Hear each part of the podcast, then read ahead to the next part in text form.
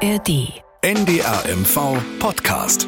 Dorf, Stadt, Kreis. Starke Geschichten aus dem Norden. Mit Mirja Freie. Ich würde mir wünschen, dass sich durch die ähm, Oberbürgermeisterinnenwahl etwas verändert, insbesondere gerade auf dem Dresch. Da sind in äh, Bezug auf Jugendarbeit ist da wenig gemacht worden, dass man da einfach wieder Jugendclubs eröffnet. Für die Zukunft von Schwerin würde ich mir wünschen, dass vielleicht die Anbindungen einfach noch ein bisschen mehr ausgebaut werden. Und super würde ich auch finden, wenn es hier wirklich eine Uni hinschaffen würde. Was auch ganz blöd ist, ist, dass die ganzen Läden meistens schon 18, 19 Uhr zu haben. Was auf jeden Fall fehlt ist und was zum Beispiel in Rostock anders ist, da gibt es Spielplätze, da gibt es Geräte, äh, zum Beispiel um Basketball zu spielen. Ich fände es toll, wenn das in Schwerin auch möglich wäre. Ein Spielplatz ist vielleicht für Kinder bis acht Jahre ausgelegt, darüber hinaus ist es schwierig. Schwerin ist ja Landeshauptstadt, aber an Veranstaltungen, es wird zu wenig als Landeshauptstadt hier in die Gänge gebracht. Ja, das erwarten die Schweriner von ihrem neuen Oberbürgermeister oder ihrer Oberbürgermeisterin. Am 4. Juni wird nämlich in der Landeshauptstadt gewählt. Fünf Männer und eine Frau treten an. Aber wofür stehen denn die einzelnen Kandidaten eigentlich und was gibt es für sie denn zu tun in Schwerin?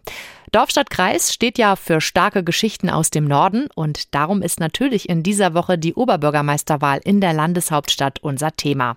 Zu hören unter anderem in der App der ARD Audiothek. Über die Details zur Oberbürgermeisterwahl spreche ich heute mit unserem Reporter Sebastian Giebel aus dem Mecklenburg-Studio Schwerin. Hallo Sebastian. Hallo Mirja. Sebastian, du wohnst ja selbst auch in Schwerin und darfst entsprechend eben auch wählen. Hast du dich schon entschieden? Ja, ich habe mich schon entschieden. Ähm, ich habe meine Wahlunterlagen vor ein paar Wochen abgeschickt. Aber natürlich werde ich jetzt hier nicht verraten, für wen, denn wir wollen ja gucken, dass wir sehr objektiv über die Wahl berichten. Ja, das sollst du auch gar nicht. Bevor wir richtig einsteigen, haben wir für Sie aber auf jeden Fall schon mal ein paar Fakten zur Wahl vorbereitet. Die hören wir jetzt. Der Faktencheck. Schwerin hat fast 79.000 Wahlberechtigte. Wählen dürfen alle ab einem Alter von 16 Jahren, die seit mindestens 37 Tagen in Schwerin gemeldet sind. Die Weststadt ist der Stadtteil mit den meisten Wählern. Hier wohnen mehr als 9.500 Menschen. Die Stadt ist in 79 Wahlbezirke eingeteilt, davon 20 Briefwahlbezirke. 700 Wahlhelferinnen und Wahlhelfer sind dort eingeteilt und werden am Ende dann auch die Stimmen auszählen. Bei der vergangenen Oberbürgermeisterwahl 2000 2016 lag die Wahlbeteiligung an der Hauptwahl bei 64,3 Prozent. In der Stichwahl haben nur noch 43,1 Prozent der Wahlberechtigten abgestimmt. Das war der Faktencheck. Ja, Sebastian, vielleicht können wir mal so ein paar Fragen rund um die Wahl als erstes mal so klären. Mhm. Wir haben eben gerade gehört, es gibt 79.000 Wahlberechtigte in Schwerin. Hm, kann man sagen, welche Bevölkerungsgruppe ungefähr die größte ist? Also wen müssen vielleicht die Kandidierenden am ehesten von sich überzeugen? Also wenn man jetzt so ins statistische Jahrbuch von Schwerin guckt, dann wäre das die Gruppe der über 55-Jährigen. Mhm. Also mehr als 21.000 Wähler sind zwischen 55 und 70 Jahren alt. Das sind dann fast 27 Prozent. Ich denke aber, diejenigen, die am ehesten überzeugt werden müssen, das sind die Nichtwähler. Mhm. Denn äh, wie wir jetzt gerade auch gehört hatten, bei der Hauptwahl vor sieben Jahren waren ja noch mehr als 60 Prozent der Menschen an der Urne. Und bei der Stichwahl, da waren das ja nur noch über etwas über 40 Prozent. Und das wird wohl auch daran liegen, dass die Hauptwahl, die war verknüpft mit der Europawahl damals. Das heißt, die Leute sind dann eventuell genau deswegen auch zur Wahl gegangen, wegen der Europawahl. Und äh, die Stichwahl dann zwei Wochen später, das war dann ein eigenes Ereignis. Ja, und da ist die Wahlbeteiligung eben deutlich abgerutscht. Also die OB-Wahl in diesem Jahr, die ist auch nicht mit einer anderen Wahl verknüpft. Und dann ist dann möglicherweise zu erwarten, dass die Wahlbeteiligung nicht allzu hoch ist. Da kommt es dann sicherlich darauf an, dass äh, ja wie gut die Kandidaten und die Kandidatin die Wähler mobilisieren können. Und ich sage ja immer, nur wer wählen geht, der darf dann hinterher auch meckern. Da hast du absolut recht. Ich bin da ganz bei dir. Ich persönlich gehe ja super gerne wählen äh, und lass mir das auch nicht nehmen, komme was wolle. So, wir haben gehört, es kommt also auf jede Stimme an und wir wollen möglichst viele Menschen auch motivieren, hinzugehen. Wie ist das denn mit Menschen mit Handicaps? Können die denn auch überall wählen gehen oder wie ist das mit der Barrierefreiheit da geplant? Ja, also da ist es so, dass ja jeder seine Wahlberechtigung oder Wahlbenachrichtigung zugeschickt bekommen hat und auf der steht dann drauf, ob das Wahllokal ähm, ja barrierefrei ist oder nicht. Und mhm. Menschen mit Behinderungen, die können dann einen Wahlschein beantragen, dass sie überall wählen können. Also dann sich auch ein Wahllokal aussuchen können, das eben barrierefrei ist. Also das geht dann schon auf jeden Fall. Ähm, logischerweise würde natürlich auch Briefwahl gehen. Ähm, was vielleicht auch ganz spannend ist, auch Obdachlose können wählen. Ähm, da heißt es dann im Amtsdeutsch, Menschen, die nicht in Schwerin gemeldet sind, sich aber für gewöhnliche aufhalten. Mhm. Die konnten sich in das Wählerverzeichnis dann eintragen lassen, aber dafür ist die Frist schon im, im Mai abgelaufen. Okay, jetzt wohnst du ja selbst auch in Schwerin. Ich muss ja sagen, in Greifswald kriegt man von eurem Wahlkampf gar nichts mit. Aber wie ist es bei euch zu spüren? Wahrscheinlich ganz anders, ne? Wie ist so die Stimmung gerade? Ja, also ja, der Wahlkampf ist auf jeden Fall äh, zu spüren. Also vor allen Dingen durch, immer klar, durch die ganzen Wahlplakate, die hier hängen. Mhm. Äh, es gibt auch viele große Plakataufsteller, auf denen einen die Kandidaten irgendwie alle anlächeln. Ähm, die Kandidaten waren in etlichen Wahlforen unterwegs und von einem Kandidaten habe ich neulich sogar ähm, Bierdeckel gefunden mit seinem Konterfei drauf in der Kneipe. Also sie versuchen es wirklich an allen Ecken und Enden. Ähm, ansonsten, wenn man sich so in der Stadt umhört, ähm, die Leute kennen die Kandidaten, die kennen die Positionen und die meisten sind schon sicher, dass es dann irgendwann irgendwie eine Stichwahl geben wird. Also dass keiner der Kandidaten irgendwie 50 Prozent auf sich vereinigen wird. Ähm, aber wer in diese Stichwahl reinkommt, da sind die Meinungen echt total geteilt. Ähm, wer dazu übrigens noch eine Entscheidungshilfe braucht, ähm, unsere Kollegin Sabine Frömel, die ist mit fast allen Kandidaten mit einem Auto durch die Stadt gefahren und hat sie dann dabei interviewt. Einer von den Kandidaten wollte nicht ins Auto einsteigen. Ähm, ein Zusammenschnitt von diesen ganzen Interviews, die haben wir auf der Internetseite www.ndr.de slash mv oder auch in der NDR MV App. Genau, und außerdem stelle ich den Link und auch alle Infos zur Wahl ähm, auch nochmal hier in die Shownotes zu unserer Folge. Da finden Sie dann auch übrigens unsere E-Mail-Adresse, falls Sie noch Fragen oder Anregungen für uns haben sollten. Ja, zurück zu unserer Kandidatenliste, Sebastian. Ja, wenn man mal die Kandidatenliste übrigens von Schwerin vergleicht mit der zum Beispiel von Rostock, da war ja vor allzu, nicht allzu langer Zeit auch Oberbürgermeisterwahl, dann fällt auf, dass es in Schwerin keine Einzelkandidaten gibt. Mhm. Also alle Kandidaten sind irgendwie Mitglied in einer Partei oder einer Gruppierung, die in der Stadtvertretung sitzen. Ein Kandidat, Thomas Zwer, der ist zwar parteilos, aber der wird dann auch gleich von drei Parteien unterstützt, also von der CDU, von den unabhängigen Bürgern und von der FDP. Und das ist vielleicht so ein bisschen auch, liegt vielleicht an der Tradition, denn äh, hier in Schwerin gehörten bisher die Oberbürgermeister immer zu irgendeiner Partei. In Rostock, da gab es ja auch schon den ein oder anderen parteilosen OB. Ja, und ich kann mich noch gut erinnern, ich habe ja den Wahlpodcast zur Rostocker Folge auch gemacht und da gab es auf der Liste auf jeden Fall, ich glaube, eine Kandidatin, die war von der Bierpartei. Habt ihr sowas auch? Nee, also mit der Bierpartei können wir tatsächlich hier nicht, auch wenn es Bierdeckel in, in, Kneipen gibt, aber mit, mit der Bierpartei können wir nicht äh, dienen. ähm, nee, das sind dann tatsächlich ähm, die großen Parteien im Grunde und ähm, ja, einmal so eine, so eine Gruppierung, ähm, Aktion Stadt- und Kulturschutz. Ähm, das ist eine ja, etwas kleinere Gruppierung. Dann kommen wir doch mal zu den ganzen Kandidaten, die ihr habt. Es gibt sechs insgesamt, eine Frau davon und fünf Männer. Und ich würde sagen, Ladies first, wer ja. ist sie, wofür steht sie? Erzähl doch mal. Also wir haben Regina Dorfmann, die tritt an für Bündnis 90 Die Grünen. Sie ist 57 Jahre alt, ist damit auch die älteste in der Kandidatenreihe. Ähm, sie ist seit neun Jahren, äh, sitzt sie für die Grünen in der Stadtvertretung, ist dort mittlerweile auch Fraktionsvorsitzende. Sie kommt ursprünglich aus Ratzeburg, ähm, wohnt jetzt seit 26 Jahren in Schwerin ist verheiratet und äh, arbeitet in Lübeck. Sie leitet dort eine Beratungsstelle für Ehe- und Familienberatung. Äh, was ich noch ganz witzig fand, sie hat auch schon mal früher als Theaterpädagogin gearbeitet und eine kurze Zeit war sie auch beim Radio. Ähm, ja, und sie möchte so, dass ähm, Stadtpolitik in Schwerin grüner wird. Ja, was mir so aufgefallen ist, in Rostock gab es bei der letzten Oberbürgermeisterwahl äh, fünf Frauen unter den insgesamt 17 Bewerbern. Mit Eva Maria Krüger hat dann ja auch eine Frau gewonnen. Dennoch scheint es ja fast so, als würden sich die Frauen eher immer zurückhalten bei so einem Amt. Ja, das äh, kommt mir auch so ein bisschen so vor. Also bei der letzten Wahl 2016 waren es immer noch drei Frauen, die angetreten sind, jetzt nur eine. Ähm, wir haben die Frage auch an Regina Dorfmann selbst gestellt und die nimmt das ähnlich wahr und die erklärt das so. Weil Politik immer noch schon ganz schön männlich dominiert ist. Wenn man anfängt, also ich sage jetzt mal Kommunalpolitik, ähm, dann ist es schon so, dass man das ganz genau takten muss. Wie viel Zeit kann ich dafür aufwenden? Jüngere Frauen haben dann ganz oft das Problem der Kinderbetreuung. Ich bin in einem Alter dann dazugekommen, als ich solche Probleme nicht mehr hatte und deshalb über meine Zeit auch so verfügen konnte.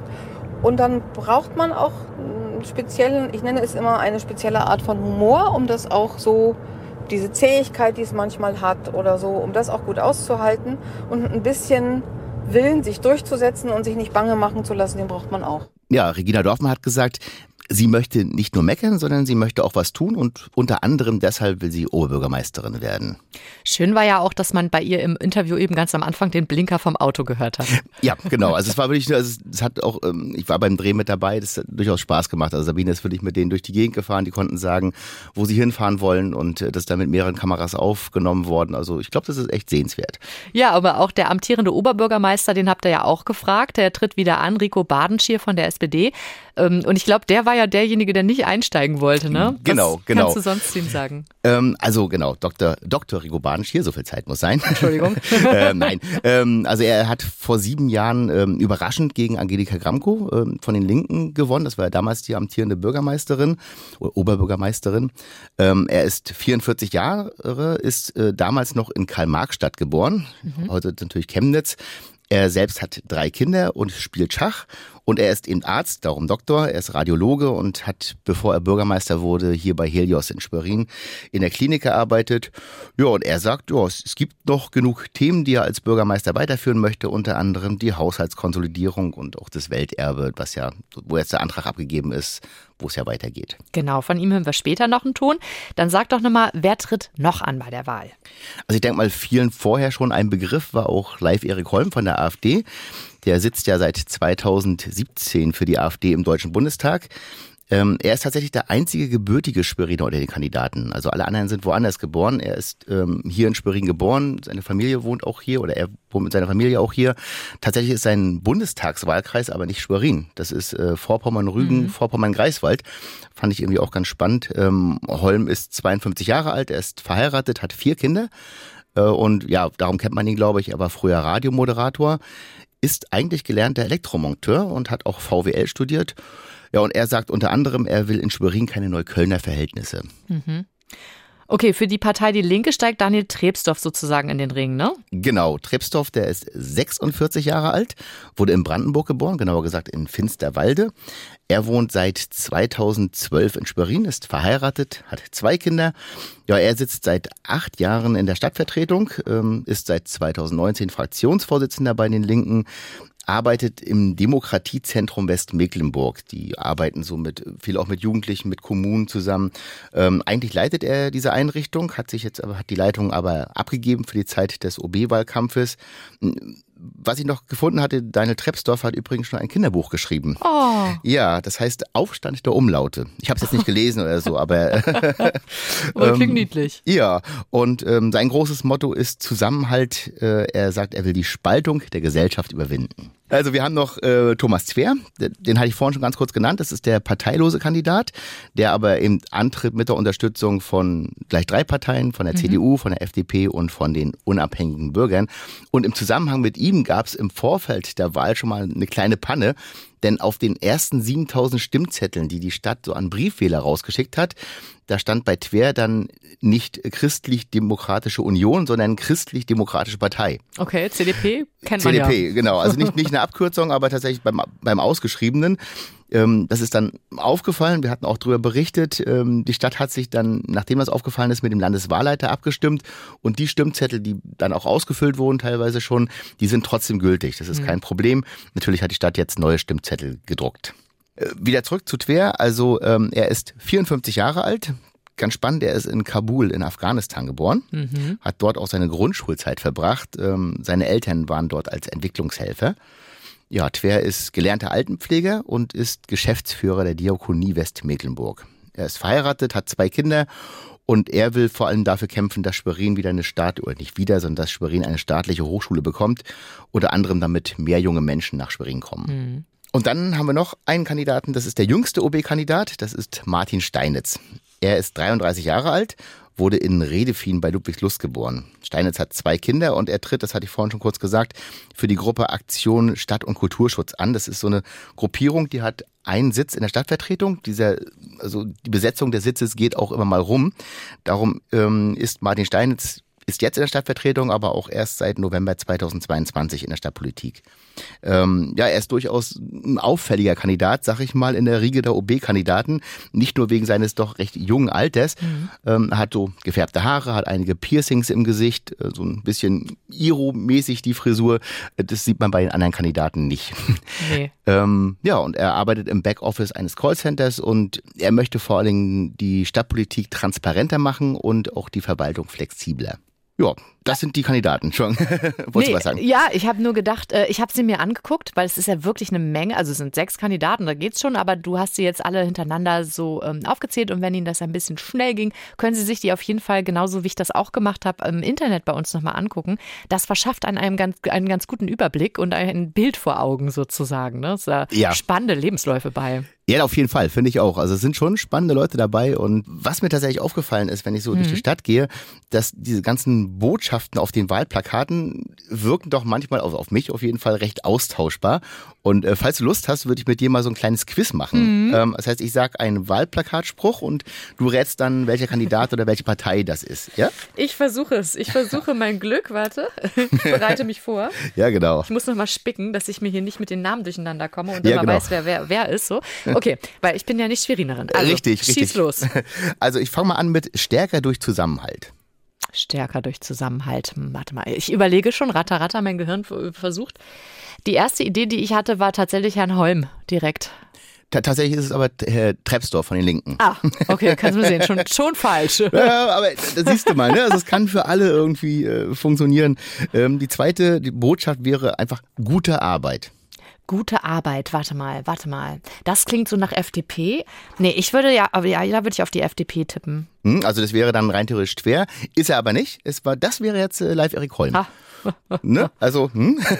Wow. ähm, dann haben wir Beteiligen, Begegnen, Bewegen. Be beteiligen, Begegnen, Bewegen. Grüne. Richtig, ha, genau. Ja. Das ist Frau Dorfmann, genau. Super. Machen wir noch einen Schwerin in guten Händen. Schwerin in gut. Ah, das ist bestimmt der Junge. Der, der, der, hier der letzte, den du gesagt hast. Nee, der ist es nicht. Äh, tatsächlich hätte, es, hätte man es auch, auch sein können, aber das ist äh, Badensch, also Herr Badensch Rico Badensch der ja schon ah. Schwerin quasi in Händen hatte. wahrscheinlich, der Doktor. Wahrscheinlich daher, genau. Ähm, dann haben wir noch, dann machen wir noch weiter. Die Stadt gehört uns allen. Na, dann ist es das jetzt eher, oder was? Richtig, das ist ja. jetzt Steinitz, genau. Ähm, mhm. Der hat auch tatsächlich relativ wenig Plakate äh, nur in der Stadt. Also bei allen anderen, ne, die haben diese großen Aufsteller und ganz viele Plakate. Und bei Martin Steinitz, der hat ja noch das geringste Wahlbudget ähm, und der hat äh, durchaus nur vereinzelt Plakate, aber er ist durchaus auch zu sehen in der Stadt. Ähm, ist ja. das der mit den Bierdeckeln? Nee, das ist er nicht. Ha, schade. Das ist, das, äh, das ist Thomas Twer. Ach, okay. Der von, äh, der quasi parteilos ist, aber eben äh, von den drei Parteien unterstützt wird. Ja. Kannst mal sehen. Genau. Ja, und dann haben wir noch mehr für Schwerin. Das wäre dann sozusagen die äh, Botschaft von Herrn Twer. Dann haben wir sie alle mal genannt. Alles klar. Dann wollen wir uns doch mal die einzelnen, ich sag mal, äh, Baustellen der Stadt so ein bisschen genauer anschauen. Was mhm. sind so denn die Themen, die Schwerin gerade äh, also ganz besonders bewegen? Welche Positionen haben vielleicht die einzelnen Oberbürgermeisterkandidaten dazu? Ich sage jetzt mal, wenn man so auf die Stadtpolitik insgesamt guckt, ist das mhm. größte Stichwort meistens ja das Thema Finanzen immer wichtig. Schwerin ist ja auch immer noch hoch verschuldet, etwa 93 Millionen Euro Schulden. Ähm, wie wollen denn die Kandidaten diesen Schuldenberg abbauen? Ja, also tatsächlich sind sich die Kandidaten im Endeffekt da alle relativ einig. Der Weg, der bisher schon beschritten wurde, soll da weitergegangen werden. Schwerin will ja bis 2029 schuldenfrei sein und das klappt tatsächlich nur mit Hilfe vom Land. Da gibt's ja dieses Finanzausgleichsgesetz. Ähm, immer dann, wenn Schwerin im Haushalt äh, ein Plus von drei Millionen Euro macht, dann gibt's vom Land bis zu neun Millionen Euro Entschuldungshilfen dazu. Dann können irgendwie damit Kredite abgezahlt werden. Der amtierende Oberbürgermeister Rico Badenschier, der ist da recht stolz drauf, dass es in den letzten Jahren ganz gut geklappt hat. Ähm, er will da weiter dran anknüpfen. Denn momentan ist es ja noch so, dass das Innenministerium als Finanzaufsicht sogenannte freiwillige Leistungen der Stadt streichen kann. Und das macht es auch. Also in diesem Jahr wurden unter anderem aus dem Haushalt Projekte in Höhe von knapp 5,5 Millionen Euro gestrichen. Da geht's von Toilettenhäuschen bis zum Neubau eines Fußballplatzes. Und erst wenn die Stadt wieder schuldenfrei ist, dann kann sie auch selbstständiger und emanzipierter auftreten. Das sagt Badensch hier. Ähm, ja, das ist auch für Daniel Trepsdorf von den Linken wichtig. Er sagt, man müsse den Menschen wieder das Gefühl vermitteln, dass gute Ideen, die Geld kosten, auch umgesetzt werden können. Thomas Twer schlägt vor, mit dem Land über eine Generalentschuldung der Landeshauptstadt zu reden. Also, dass die Schulden komplett gestrichen würden. Schließlich sei Schwerin die Visitenkarte des Landes, argumentiert er. Ob das jetzt so einfach durchzusetzen ist, da habe ich ehrlicherweise meine Zweifel, ob das Land da mitmacht. Ähm, Live Erik Holm von der AfD, der schlägt vor, die Hebesätze für Gewerbesteuern zu senken. Also von derzeit 450 Prozent auf 400 Prozent. Ähm, das gäbe dann zwar erstmal weniger Einnahmen, aber dann würden sich mehr Unternehmen in Schwerin ansiedeln, die dann wieder Gewerbesteuer bringen, sagt Holm. Was glaubst du, bewegt denn die Schweriner noch so oder was wird gerade heiß diskutiert? Na, wir hatten im Vorfeld die Zuhörer gebeten, uns Fragen einzuschicken. Aha die wir dann den Kandidaten auch in diesen Interviews im Auto stellen konnten. Ähm, und da ging es immer wieder um den öffentlichen Personennahverkehr und um Fahrradwege in der Stadt. Und da schlägt äh, Regina Dorfmann von den Grünen zum Beispiel vor, dass man prüfen müsse, ob man nicht auch eventuell abends so kleinere Busse einsetzen könnte oder auch so ein System von Rufbussen in der Stadt installiert. Martin Steinitz, äh, der Kandidat der ähm, ASK, fordert einen gänzlich kostenfreien öffentlichen Nahverkehr.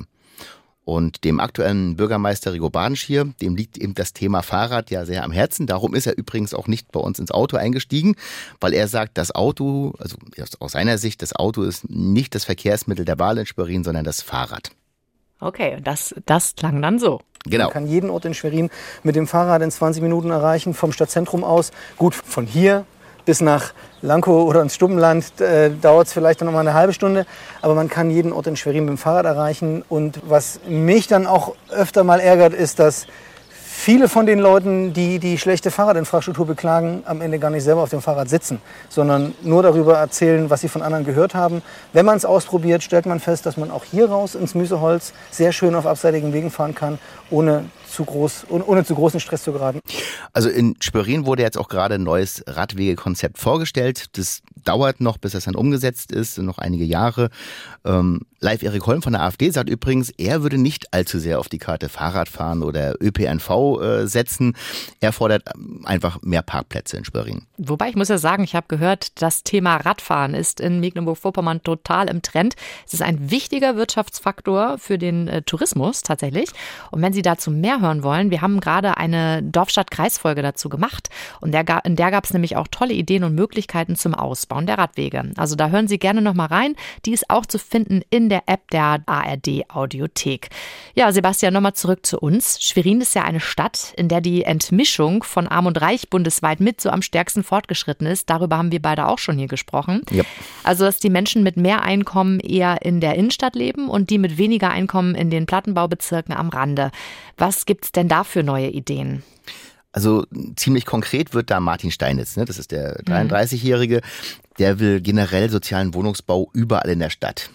Wir haben schon mal einen Antrag gestellt, dass zum Beispiel ähm, geförderter Wohnraum geschaffen wird, wenn neu gebaut wird oder bei Verkauf oder Verpachtung von, von städtischen Flächen, ähm, dass da ein gewisser prozentualer Anteil von ähm, Sozialwohnungen eben mitgeschaffen wird, sodass dadurch dann kleine Wohnungen, bezahlbare Wohnungen für junge Leute äh, geschaffen werden.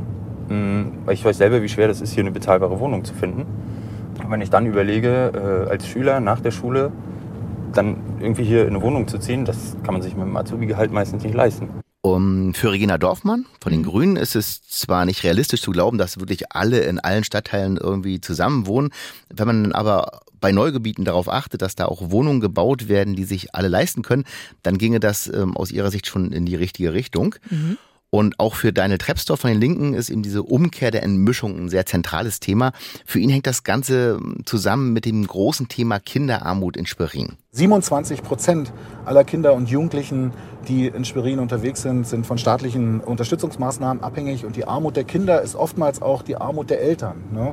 Das heißt also, wir müssen gucken, dass wir die Menschen mit guten Bildungsangeboten abholen, auch in der Freizeit abholen, dass wir ihnen Perspektiven aufzeigen können und dass die Menschen das Gefühl haben, ich werde keine Bürgergeldkarriere äh, etablieren, sondern ähm, die Jugendlichen und Kinder müssen ermächtigt werden, sich zu emanzipieren, auch von den sozialen Umständen zu emanzipieren, zu sagen, ich habe die Möglichkeit und ich finde die Strukturen vor in meiner Kommune, mich aus der Armut herauszulösen. Das ist in den letzten sieben Jahren nach meinem Dafürhalten viel zu stark liegen geblieben und steht ganz oben bei mir auf der Agenda. Also Trepsdorf will sich für so durchmischte Wohnquartiere einsetzen. Wie er das jetzt aber genau erreichen will, das hat er nicht gesagt.